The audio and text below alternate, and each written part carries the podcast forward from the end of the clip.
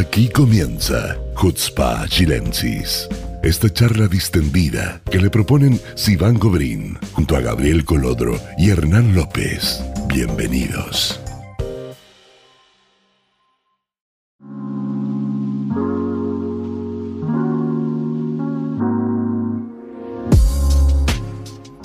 Hola amigos, ¿cómo están? Muy buenas noches, muy buena semana para todos.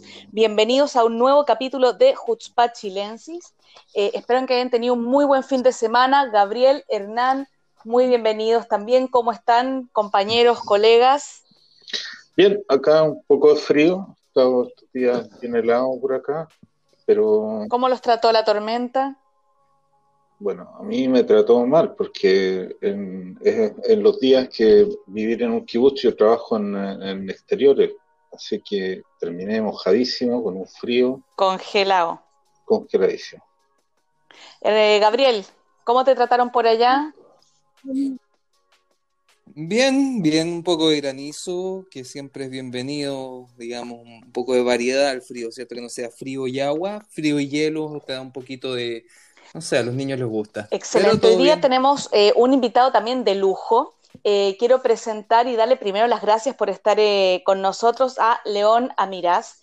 León es abogado, fue expresidente de la OLEI, en este momento es presidente en ejercicio del Colegio de Abogados en Jerusalén y también preside el Comité de Relaciones con los jueces también en Jerusalén. León, muchas gracias por acompañarnos, muy bienvenido. Muchas gracias, muchas gracias, gracias a ustedes.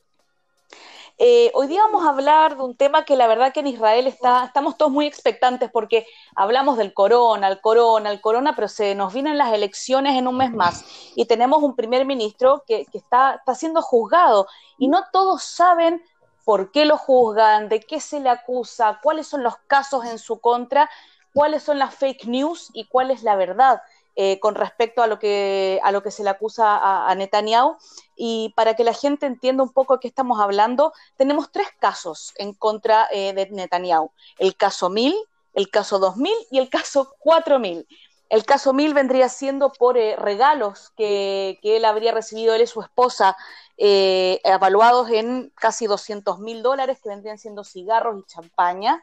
Eh, el caso 2000 vendría siendo también eh, abuso de confianza y fraude con el caso del, dueño del diario y idiota Jaronot, en el que habría pedido prensa positiva para, para Netanyahu y también un no sé si llamarlo veto o un poco paralizar eh, también el trabajo de la competencia del Yediota Jaronot, que es el diario Israel Ayom, y el caso 4000, que también se habla de fraude y abuso de confianza, que tiene que ver con la relación de Netanyahu con el dueño de la compañía telefónica Bezek, que también son dueños de un portal de noticias que se llama Walla, que también ahí estaría, estaría la sospecha de eh, pedir prensa positiva para Netanyahu y, su familia a cambio también de favores con respecto a regulaciones para la compañía Bezek.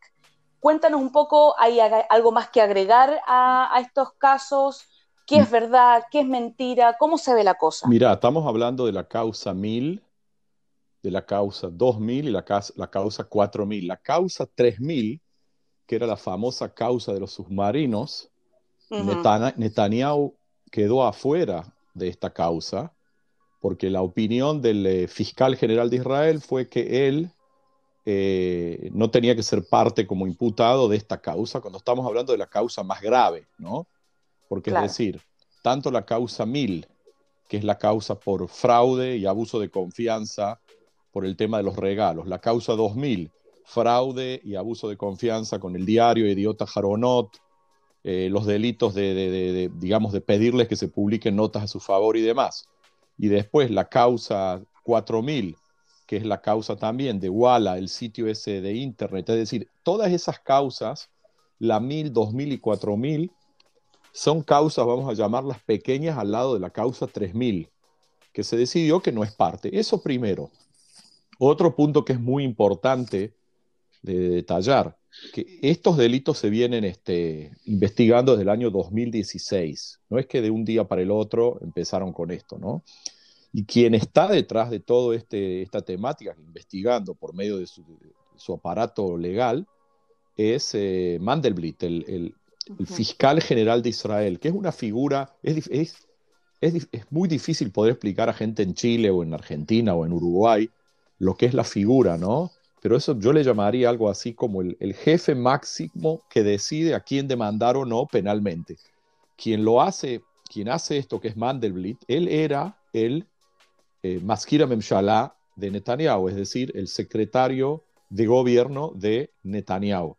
Es decir, vamos a tratar de imaginarnos, ¿sí? En Chile o en Argentina, el secretario general del presidente lo nombran después fiscal general y él tiene que decidir si va a juzgar o no juzgar al presidente. Es decir, cuando yo vi eso hace unos años atrás, que el ex secretario personal del gobierno de Netanyahu pasa a ser el fiscal para decidir en estas cosas, a mí me pareció un poco raro, pero bueno, mi mentalidad es la, mentalidad latinoamericana como la de ustedes, ¿no? Que siempre desconfiamos, pero eh, acá en Israel dijeron que Mandelblit es una persona objetiva y hasta ahora es lo que se está viendo, es decir, por un lado, en tres causas decidió demandar a Netanyahu y por el otro en una, que es la causa muy grande, decidió que no. Ahora, antes de, de hablar de estas tres lo que es el fraude en Chile o en América Latina, todo el mundo lo sabe, ¿cierto?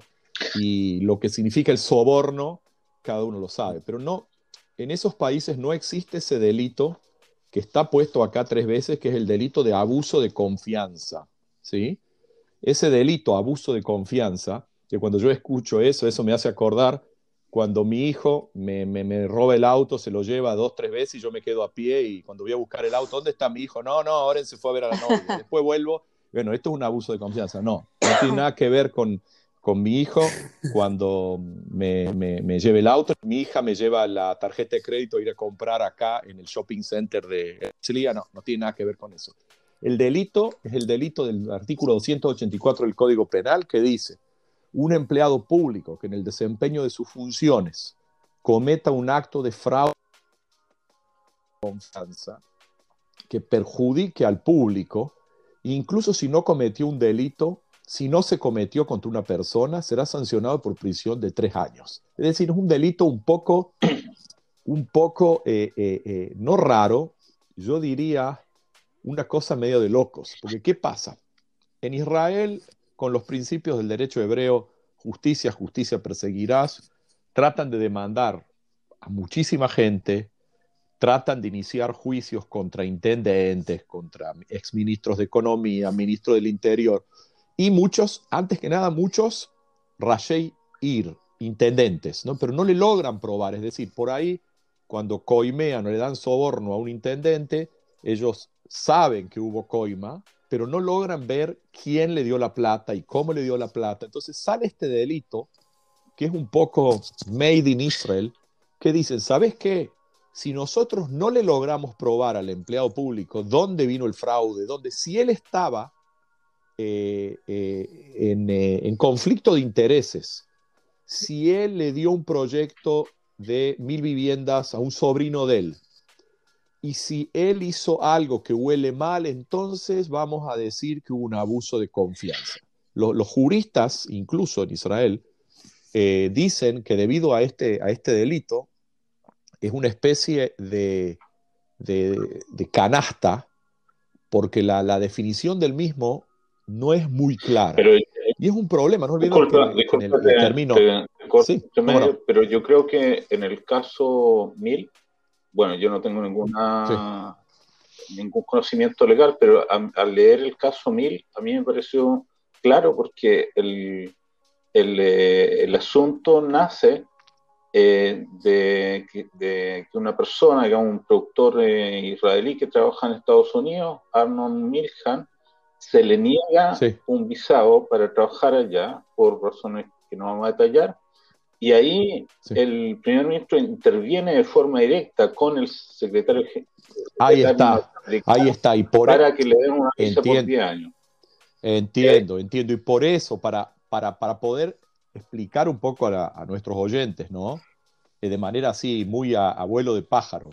El, el caso Mil es fraude y abuso de confianza. Un millonario, Parker, otro Tan Milchen, amigos de Netanyahu, eh, eh, digamos, le llevan a cabo regalos por, por, sumas muy, muy grandes. No queda claro si algunas van a, a la señora de Netanyahu, eh, collares y joyas, y este, el tema de las famosas botellas de champaña este, que recibió Netanyahu, muchas botellas de champaña muy caras. Yo sé que la gente en Chile, cuando escuchan que en Israel se lo está por juzgar un primer ministro porque recibió botellas de champaña, piensan que es como cuando un senador en Chile orinó en la pileta del eh, centro country más lindo y, o en Argentina alguno le gritó a la mucama por algo. Yo entiendo, pero la mentalidad israelí y el sistema israelí es diferente. La primera causa, la mil, es eso, que yo la llamo, yo, Leona Miras, la llamo la causa más grave, la causa 1000.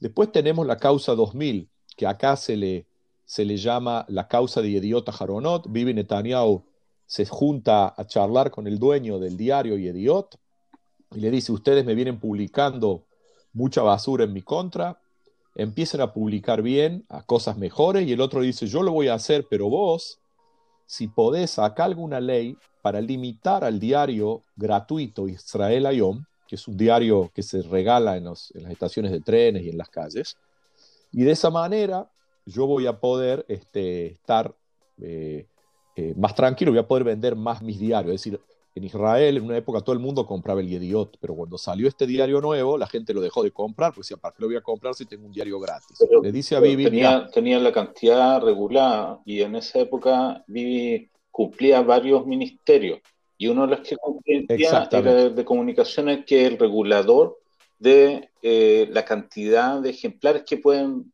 producir los diarios.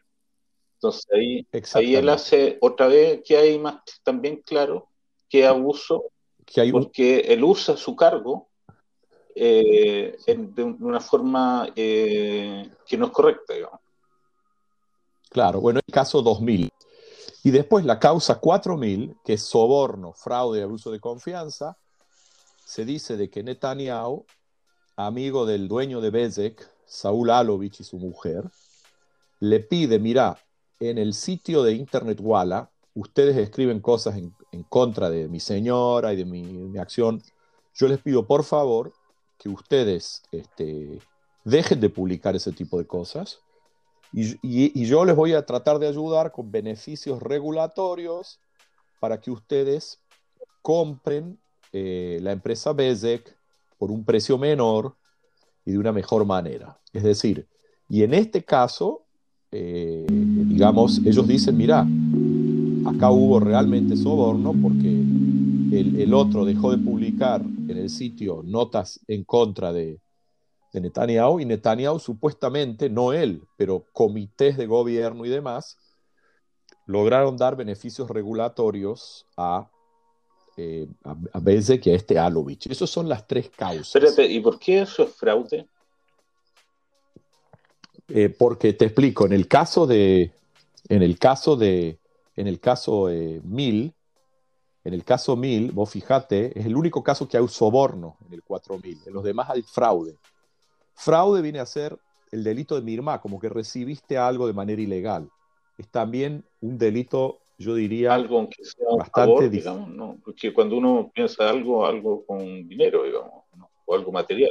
Eh, eh, algo, algo material, es decir, una, un acto jurídico, lo que se dice eh, mirma o Kabbalat Dabarbe mirma. Es decir, mira, eh, cuando yo tengo más de una vez charlas con juristas latinoamericanos, les cuesta entender estas figuras del derecho penal israelí por el hecho de que eh, no porque sí en Israel la cantidad de, incriminaciones por año que hay de personas que fueron juzgadas y que son encontradas culpables, no porque sí la cantidad es muy alta el sistema israelí, en ese sentido, vamos a llamarlo, es bastante, no quiero decir bastante inquisitivo, pero es una realidad que mm, está más acercado al sistema inglés-americano, anglosajón, que el sistema latinoamericano, ¿no? De que todo el mundo,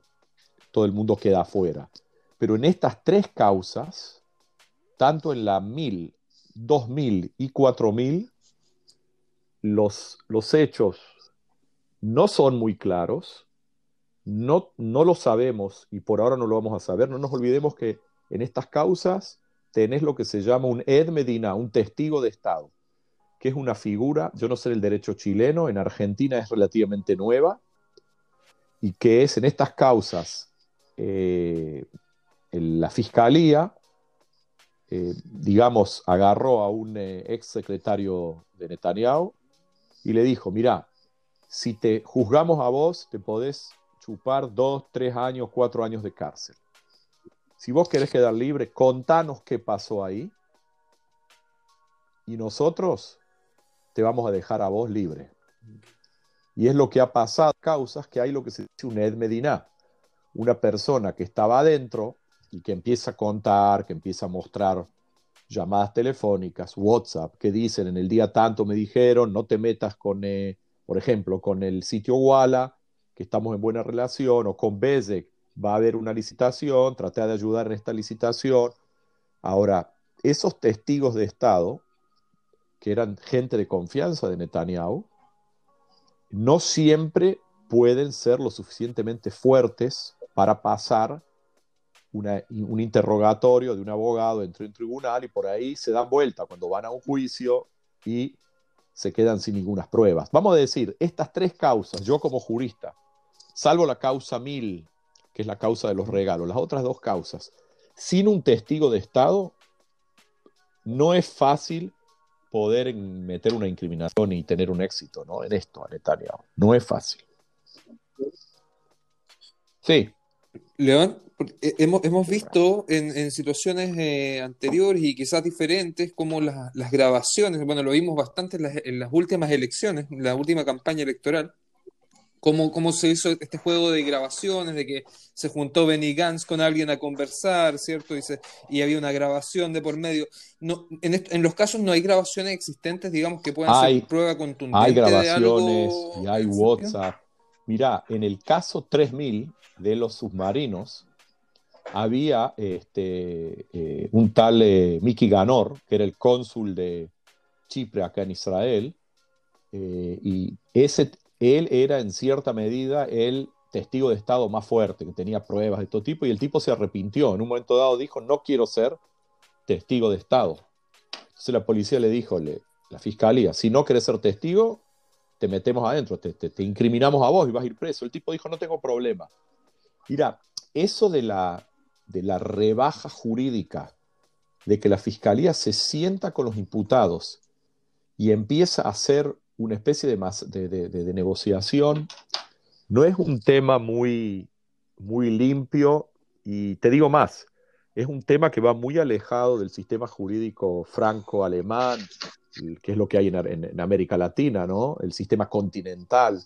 Es más bien, viste, para el derecho inglés pero es muy jodido. Vos calculás, vos detenés a seis tipos y a uno que el tipo es el que tiene un delito bastante jodido, pero que es un pobre tipo, como que él no era el, el cabecilla de todo, le decís, mira, o te chupás cuatro años y no ves nunca más a tu hijo en cuatro años, o contanos a nosotros de qué se trata, y bueno, el otro tipo empieza a traer papeles, empieza a traer cosas.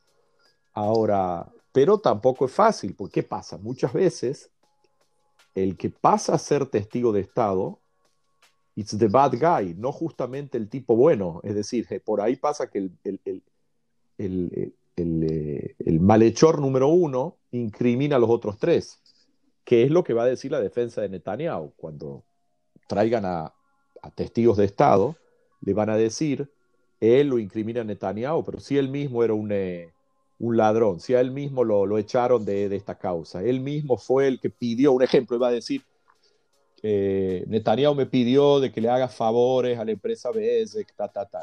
Y los abogados van a decir, Netanyahu pidió, no, vos pediste, vos eras el que querías ayudar. Y el tipo puede llegar a medio que a quedar pegado en ciertas mentiras.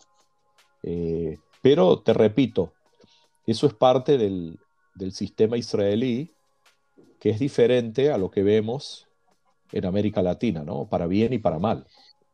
León, eh, con respecto a la causa 3000, ¿podemos explicarle un poco a la gente que nos está escuchando de qué se trata y por qué quedó afuera? Mira, la causa 3000, que es la causa de las, eh, de las Solelot, es un tema muy grave. Es lo que e, es. De los submarinos. Es realmente, viste, ya cuando. Es como que eh, ya no se trata de, de un pequeño bife a la plancha, ¿no? Se trata de un pedazo de, de carne de entrecot de 50 kilos a la parrilla, para hablar con una con un sinónimo argentino, ¿no? Un argentinismo. Exactamente. Y dejarnos a todos este, Sí, yo sé que en Chile no comen asado de Argentina, pero no importa, no hay ningún problema. Tienen, tienen también comida muy buena. Tengo muchos amigos en Santiago. Ahora, este, yo digo así, en el tema de los submarinos, estamos hablando de que, de que Israel compró submarinos en Alemania, pero hubo ciertos, eh, digamos, ciertas negociaciones en el que, primero, eh, dicen de que Netanyahu no consultó con los asesores, no consultó al Ministerio de Defensa. Hay un político, políticos de esa época, eh, Alom, que él, él mismo dice de que fue una estafa, de que no hacía falta comprar. Eh, y aparte se le permitió a Alemania venderle a Egipto submarinos como consecuencia que nosotros le compramos a ellos. Eso por un lado. Por el otro lado, un, primo de Netanyahu, un tío de Netanyahu en Estados Unidos, era quien, este, digamos, eh, tiene eh, empresas que son fábricas metalúrgicas que vendían el hierro a, las empresas de submarinos, ¿no? Y cuando se hizo esta gran operación, subieron las acciones. Mira, yo conozco personalmente, hace más de 30 años, al abogado que estuvo detrás de todo esto con la causa de los submarinos, eh, que es el, digamos, también el abogado de la familia Netanyahu, no en las causas penales, no en las causas penales, y es un estudio que representa también a la embajada americana y demás. Eh, no son ningunos eh, nenes de pecho, ni no son ningunos idiotas para entrar en una situación así tan grosa. De, de, ahí que Netanyahu, el propio fiscal general, pensó de que no es parte de esto y va a ser supuestamente testigo. Pero esa era la causa al eh, American, eh, Latin American Style, llamarlo, ¿no? De haber cobrado comprado submarinos y haber recibido coimas por medio de un primo y demás, pero ahí no hay nada. En estas causas, lo que yo digo a mis amigos cuando nos sentamos a tomar café o a tomar mate, para hablar con lenguaje latinoamericano, el caso 1000, Netanyahu lo va a tener que convencer al juez Shaham, que lo conozco personalmente, Feldman y Baram, de que recibió como botellas de champaña por 700 mil shekel y yo no le quiero ni ver la cara a los jueces cuando él lo va a querer convencer de que eso fue una cosa, un juego de niño, que no pasó nada. O que la mujer hablaba por teléfono a, a Milch y le decía, mirá, me regalaste la cadena, del, de, digamos, eh, el collar, pero me falta la, la, cadenita de la mano que cuesta otros 3 mil eh, dólares más, cómpramelo. Es decir, para la mentalidad israelí, en estas cosas, dura lex et lex, las leyes son duras, pero son ley. Y las leyes en Israel y en todo el mundo, pero acá en Israel más, son como los cuchillos. Tenés que saber cómo agarrar el cuchillo, si por el mango o por el filo. Y en este caso, yo digo, los dos delitos, lo que se llama delitos de, de libertad de expresión, que logró convencer a un diario que no publiquen cosas en su contra, y al otro diario y le hizo ciertos favores, va a ser difícil eh, eh, transformar esos delitos en delitos penales. Yo así lo veo. Eh, traten de imaginarse en Argentina, Uruguay o Chile cuántos políticos hablan al director del diario en, Santiago y le dicen, mira, para la mano con el periodista este que nos está tirando fuego, porque si no, mañana no te, no te aceptamos las publicaciones no, te publicamos más en el diario las licitaciones de gobierno, es una cosa de todos los días, ¿no? Ahora, ¿qué va? Que no podemos, eh, no nos queda otro. Israel siempre quiere estar en punta y quiere ser eh, más papista que el Papa y seguir adelante. y meter preso al ministro de Economía, al presidente de Israel, a los ministros. No sé si ustedes se acuerdan del chiste que hace unos años estaba el presidente preso, el ministro de Economía preso, cuatro o cinco diputados presos, el ministro de Turismo, todos estaban presos, que decían que cuando llegaba la hora de comer eh, y los presos estaban sentados ahí, había un chiste que había que decirle, bueno, párense porque el gobierno está por entrar, porque cuando entraban a comer el presidente, esto, el otro, era como que, viste, que tenían todo un gobierno ahí adentro. Ahora, bueno, eso es cosa... Eh, eso es una... Eso, eso, sí. Eso te quería preguntar, disculpa que te interrumpa, te quería preguntar eso porque nosotros, bueno, Israel es, conocido y, es una cosa de que muchos nos jactamos en varias ocasiones de que la justicia israelí funciona e incluso hemos tenido presidentes presos, primer ministros presos. Eh, y en este caso, mi pregunta es, ¿qué, qué, cómo se podría hacer un, un equivalente o más o menos para entender por qué Olmert en su momento fue preso y antes de él, no sé si me estoy saltando alguno, pero yo tengo entendido que antes de él solamente Rabin había, había renunciado por algo parecido en su primer gobierno. Sí, se escuchó un poco cortado. qué, me preguntabas? Me decías que...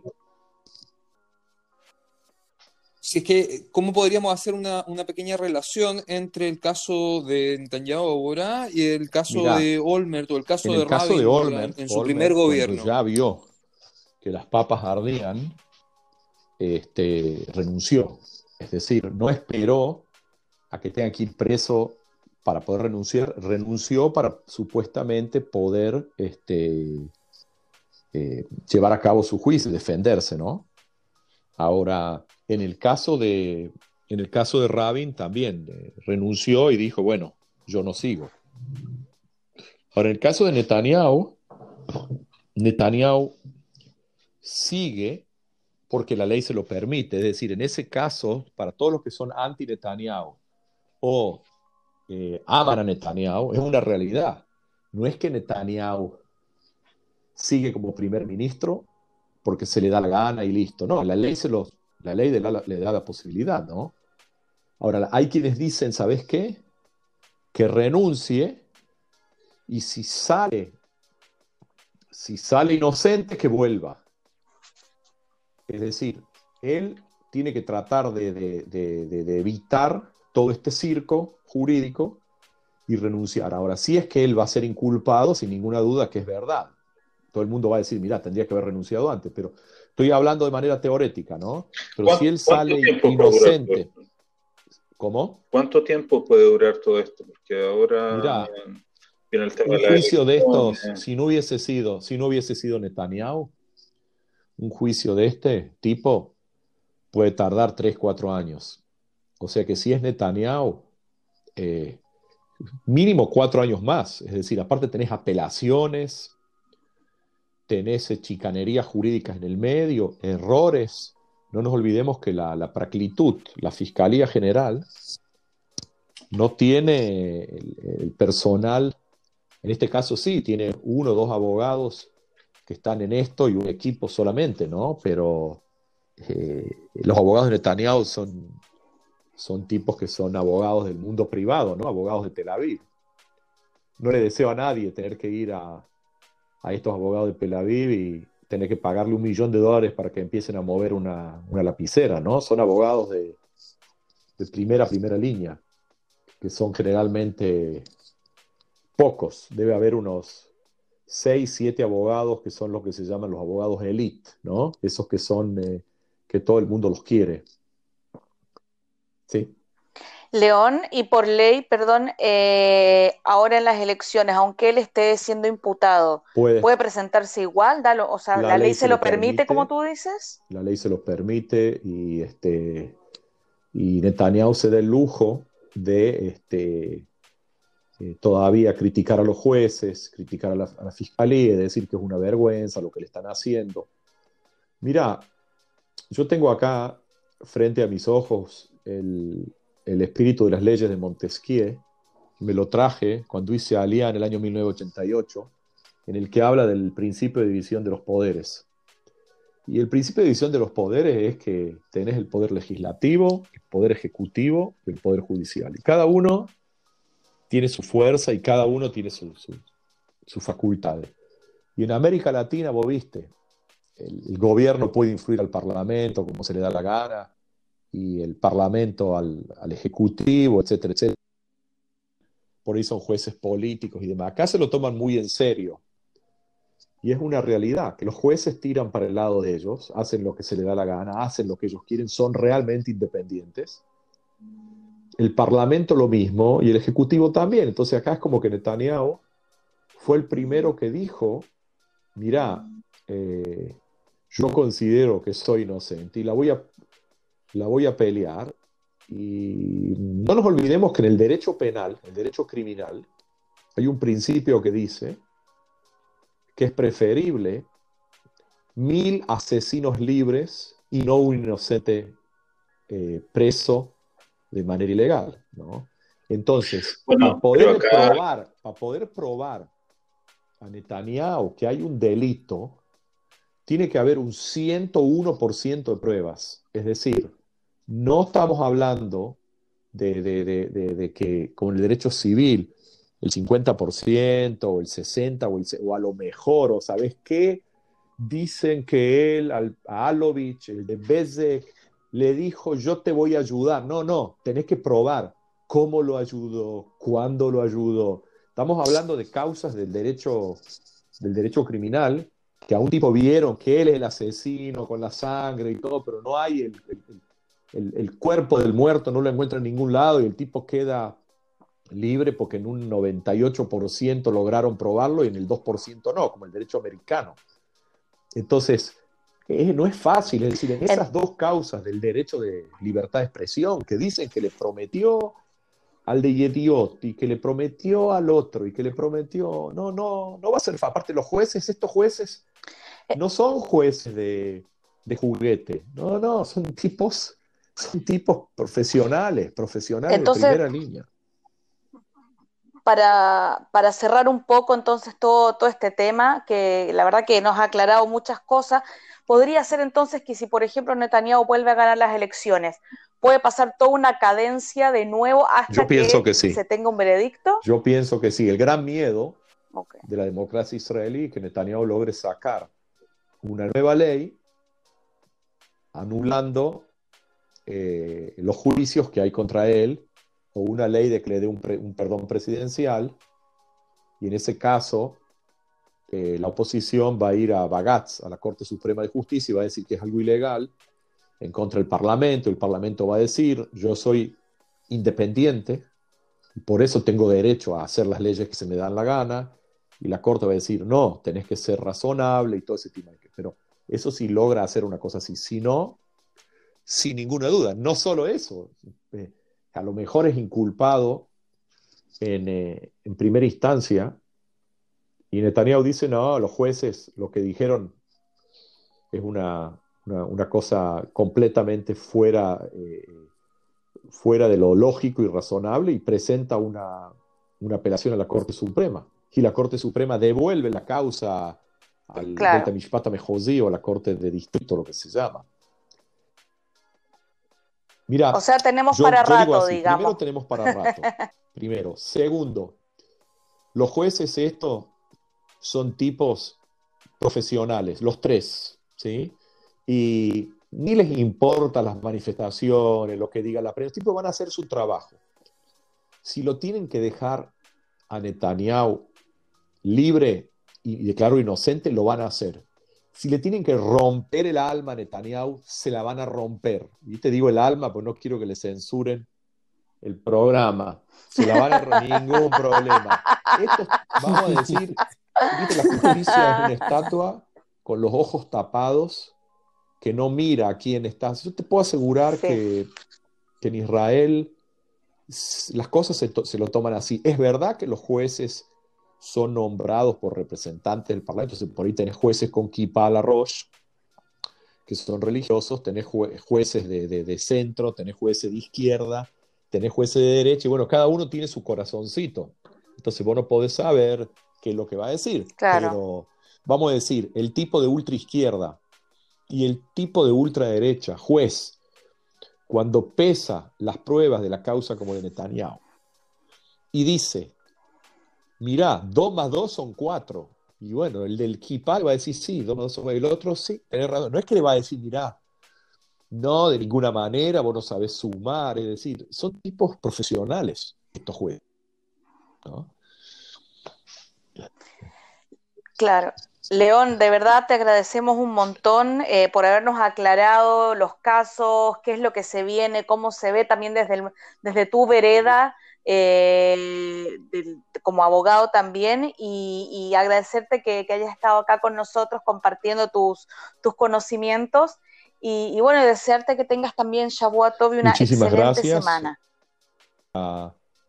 para todos mis amigos chilenos, qué mejor ejemplo la importancia de la democracia y de un sistema judicial independiente para América Latina y, para, y en especial eh, Chile, ¿no? Ese, esa, perla, esa perla de América Latina entre todo el mambo y el lío de todos los países, de repente los chilenos tienen una economía fuerte, compran las vacunas de Pfizer y llegan allí y, bueno, con todas las críticas, todo, ¿no? Siempre vi a, Chile, en el tema jurídico estoy diciendo, como algo, como la perla de América Latina. Lo veo con los mochileros israelíes que van a pasear a Chile y quieren abrir una cuenta en Santiago y me dicen, del banco me pidieron este, me pidieron eh, un certificado de buena conducta, me pidieron un certificado del Banco Israelí. No, pero una, ah, cosa tan ordenada que yo digo, ¿estamos hablando de Chile o estamos hablando de Suiza? O que viste, América Latina. Pero bueno, muchísimas gracias. gracias a ti, León. Muchísimas gracias y eh, nos vemos en, otro programa. Gracias. Bueno amigos, después de este excelente primer bloque, eh, vamos a hacer una pequeña pausa. No se vayan, nos vemos en un ratito más con Jutzpa Chilensis.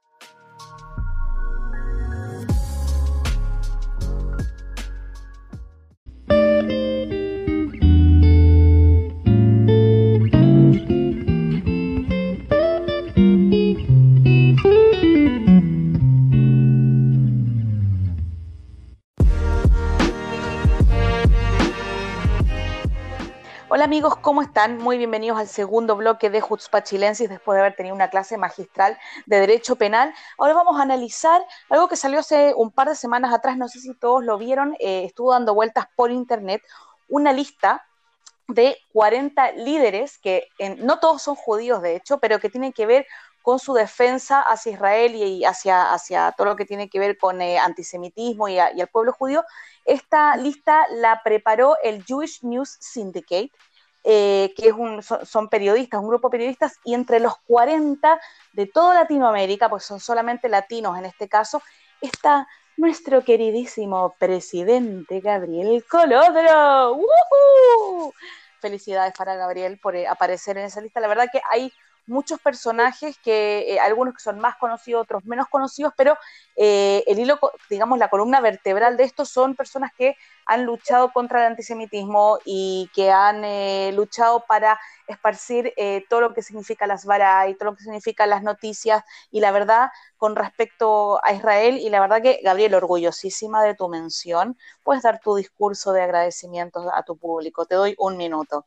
Muchísimas gracias. No, la verdad es que estoy estoy súper contento porque lo que se reconoce no es, eh, bueno, el que vio, digamos, la descripción que, que, pusieron ahí abajo de mi foto, no es un reconocimiento, digamos, a, a, a la persona por ser, digamos, no, no, no, es, no es que yo sea una estrella de, cine o que sea, bueno, soy el más guapo, soy, soy, soy, soy, soy el más guapo de nosotros, tengo que admitirlo, pero bueno, no, no, no, la verdad es que lo que me, lo que me gusta mucho es que se habla de acciones, y no son acciones que he hecho yo solo, son acciones que, que, hemos hecho en conjunto, o sea, ustedes dos más eh, varias otras personas, y, y, eso se valora, porque en el fondo lo que se está reconociendo es el trabajo efectivo y, acciones que han funcionado y han llevado a buen puerto. Y eso es algo que muchas veces cuesta que se haga, porque no, digamos, no son las acciones más populares, no son las acciones, digamos, más...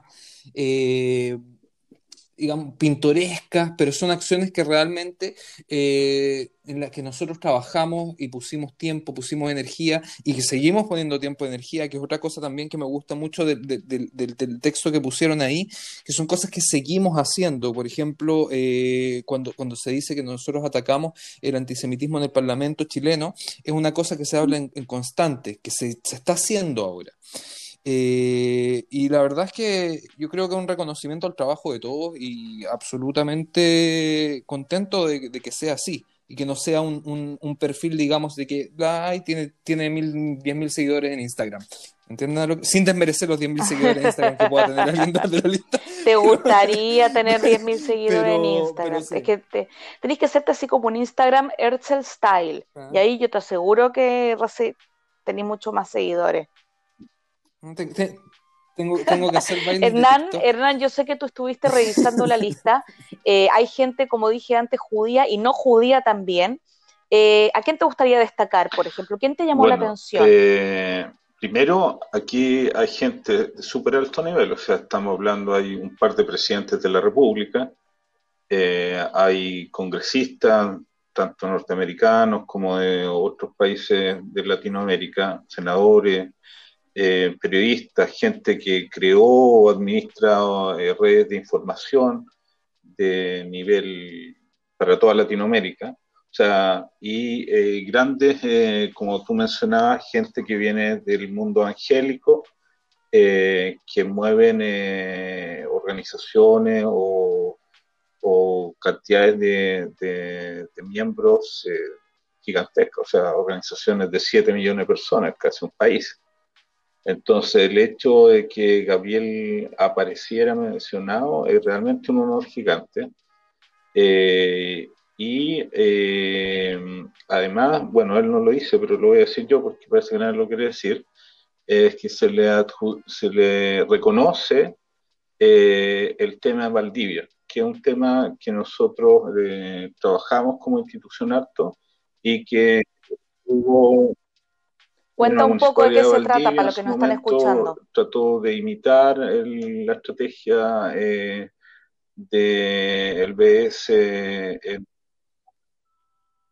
Valdivia es una ciudad al sur de Chile. La estrategia que está llevando el BS a nivel internacional, especialmente en España, de eh, hacer boicots municipales, que como en España la, la administración del Estado es más descentralizada, las municipalidades estaban tomando decisiones eh, autónomas de boicotear eh, Israel a través de la compra o no compra de productos israelíes. Y Valdivia, en Valdivia se trató de implementar eso a partir de una decisión del Consejo Municipal, con un alcalde que, estaba, que promovió esto. Entonces lo que se hizo, eh, hubieron dos acciones paralelas eh, desde la comunidad judía de Chile y otra desde nosotros, eh, cada uno desde su estrategia eh, legal. y nosotros, a partir de una asesoría de uno de nuestros miembros, llegamos a la conclusión de que había que hacer una apelación a la Contraloría General de la República y pedir que se declarara este acto ilegal porque complotaba contra la libertad de eh, contra la libertad en general. Eh, y la Contraloría analizó nuestro pedido y falló a favor nuestro, lo que significó que, eh, en Chile administrativamente esa, esa beta de trabajo para el BS quedó cerrada. y eso fue dio un precedente, digamos, para toda Latinoamérica. O sea, eh, lo que les resultó en España, en, en, Chile y en Sudamérica se les cayó a partir de este, este fallo de la Contraloría. Entonces fue un, fue un hecho gigantesco y que eh, durante, al principio, digamos, hubo una cosa media rara de que quien de, de, de tratar de eh, llevarse el crédito de, la acción, porque obviamente la comunidad judía había invertido una cantidad de dinero importante en abogados y eh, les pareció, eh, hubo ahí una cosa rara con, con, el presidente en ejercicio en ese momento, como que trató de dejarnos de lado en el reconocimiento de esta victoria, que era una victoria de todos. Nosotros en ese momento no entramos en el juego, lo dejamos pasar Eh, y después de unos años eh, se reconoció a partir de esta entidad que es absolutamente independiente y que no tiene nada que ver con nosotros, se reconoció nuestro trabajo y especialmente el trabajo de Gabriel, que fue central en toda la organización de esta defensa. Y eso es lo que más me pone contento. O sea, más allá de que esté al lado del presidente y todo lo demás, creo que sí. Estás contento. Porque llevamos cuatro años en esto eh, y la mayor parte del tiempo son reclamos los que recibimos y de repente que llegue este reconocimiento extraordinario, eh, bueno, sorpresivo, Totalmente. totalmente sorpresa, absolutamente sorpresa. O sea, eh, yo, yo, yo, no tenía idea. Apareció y, nadie sabía de esto. Así que bien, bien. Y como te decía, el, el, resto de lo. De, bueno, el resto de mi comentario tiene que ver con que, lo, con que me, me llamó mucho la atención eh, lo amplio que es eh, esta red de, de, defensores de Israel en Latinoamérica. o sea, una cantidad importante de mexicanos, gente de Centroamérica, eh, curiosamente, los que aparecen menos son los de Chile, Argentina y Brasil, eh, que uno por cercanía podría pensar que hay muchos más. Al parecer no hay, no hay muchos más, y en, particular me llama mucho la atención los que son destacados de Chile, que son cuatro, eh, y que en realidad, entre comillas, porque dos de los cuatro son funcionan en Chile, pero son argentinos. y el, único, Gabriel Saliasni, que es el único que realmente podríamos decir que es chileno y que funciona dentro geográficamente, porque Gabriel está acá en Israel. Entonces, para un país que sufre el antisemitismo de manera tan intensa y que aparezca solo un chileno 100%, como que llama la atención. Eh, pero también podría ser válido este comentario para Argentina, que aparecen destacados solo tres personas, o para Brasil, que aparecen destacados solo otros tres en México, por ejemplo, donde prácticamente hasta donde nosotros sabemos el BS no funciona con, tan agresivamente, el, hay siete personas que son destacadas. Entonces, eh, eh, muchos latinos en Estados Unidos también que una, un sindicato de, de, periodistas norteamericanos básicamente, entonces ellos quizás por cercanía destacan más lo que ven eh, cerca de ellos, digamos pero, eh, pero llama la atención, eh, a mí me, llamó mucho la atención eso del tema de Chile, que como que hay poco activismo pro defensa de Israel, si uno tomara este dato solamente, podría decir, o podría formarse quizá una idea eh, parcial de que como que no pasa nada en Chile, entonces no, no llama mucho la atención yo, yo, creo que, yo creo que ese es, uno de los, de los temas que llama la atención. Otro es la edad de las personas. A mí me pareció, me llamó bastante la atención que no, no hay mucha gente joven. ¿Qué es joven? Hay tres, cuatro que, es joven? que ver con eh, acciones que ellos han realizado en las universidades norteamericanas contra el BS. Eh, y Sí, por ejemplo, a mí me faltaron eh, estudiantes universitarios no chilenos. no, hay, no, hay, no hay ejemplos tan relevantes como los que ellos mencionan. O sea, acá hay una muchacha de la Universidad de Nueva York que ella demanda a la universidad porque la universidad no le garantiza sus, eh, sus derechos de estudiar libremente y seguramente. Un caso así no existe en Chile. O sea, nadie ha hecho eso. Entonces, no, tenéis la, las personas, la gente la FED, que son los que más han defendido, eh, lo han hecho desde plataformas políticas, no personales, sino que colectivas y como bien generales. No, no, no se la han jugado tanto, por decirlo claramente, como esta cabra. O el otro que aparece está acá, un, tipo que creó un, todo un sistema a nivel de, lo, de todos los estudiantes de Norteamérica para recaudar eh, testimonios eh, de, que han sufrido antisemitismo, y denunciarlo.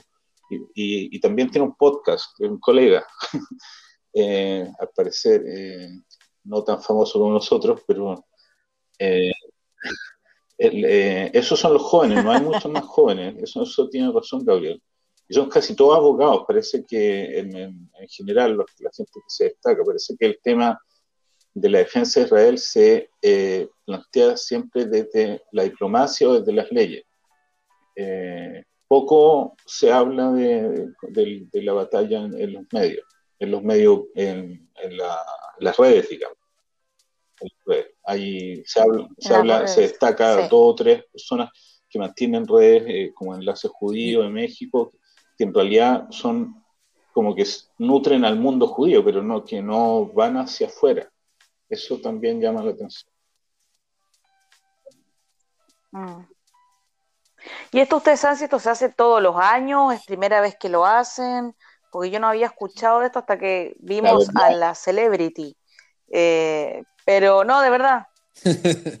no, esto, se, hace, todos los años, eh, pero ah, primera vez que se hace latinoamericano. Se hace todos los años un ranking global donde están, eh, qué sé yo, gente del nivel de. y del Newer de. de ¿Cómo se llama? De, de UN Watch. Eh, qué sé yo, rabinos importantes y trascendentes, etcétera. El, hay un chileno en la lista global, que es eh, Gabriel Groisman, el alcalde de Bell Harbor, en Estados Unidos, ah, que nació en Chile. Nació en Chile. Es, una y es muy activista contra el BDS. Eh, qué sé yo, gente como Joseph Haddad, por ejemplo, que ahora está trabajando en eh, I-24 en árabe.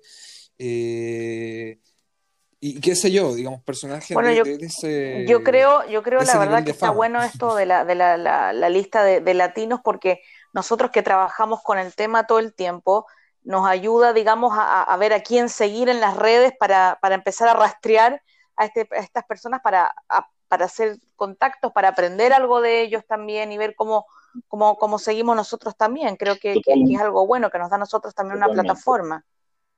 Totalmente, creo que lo hablamos con el, lo hablamos con de, de, estas personas eh, súper enriquecedor. Ver cómo cada cual desde una estrategia diferente ha logrado en sus lugares eh, combatir. Y qué importante sería lo que tú dices de que podamos armar una, eh, una coalición de, de, Gabrielitos, los Avengers, los Avengers del de Gabrielitos.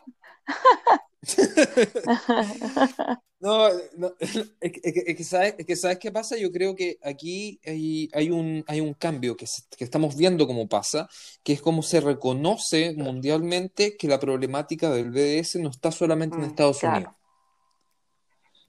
Y eso, eso es algo que antes no existía, el reconocimiento de que existe una problemática respecto al antisemitismo a través del boicot a Israel, no solamente en, la, en las facultades norteamericanas eh, o, digamos, o en España, sino que en Latinoamérica y en Chile ya se plantea como una realidad. Y eso yo creo que durante este año y los años siguientes va a generar que se genere hasta, o por lo menos algo de, de conexión entre estas mismas personas, por lo menos, espero, eh, porque ya llegó, o sea, el BDS ya está en Latinoamérica, nosotros lo llevamos años diciéndolo, y nos costó también bastante tiempo que, que, se reconozca de forma interna también dentro del mundo pro-israelí, que esta es una realidad que no Bueno, amigos, ustedes ya saben, lo que están escuchando, si quieren acceder al Rockstar Gabriel, van a tener que pasar por mí, por Hernán, que somos sus managers, y, y pero la verdad es que eh, la información siempre, siempre es buena y la verdad otra vez, Gabriel, eh, no hay mejor reconocimiento del trabajo, digamos que, que, de repente uno hace las cosas en el backstage y, la gente no sabe, no sabe hasta que de repente salen, salen este tipo de cosas y que otra vez cola cabot. Y nada, para ir cerrando, eh, espero que todos tengan una excelente semana, espero que el clima esta semana por acá esté menos lluvioso por Latinoamérica sé que se están muriendo de calor por el verano y, que podamos tener buenas noticias y que todos tengan una excelente semana. Vacúnense. Que se vacunen. Sí, vacúnense. Así que que tengan todos Shabu Tov y muchas gracias por acompañarnos en este nuevo capítulo de Hutzpah Chilensis.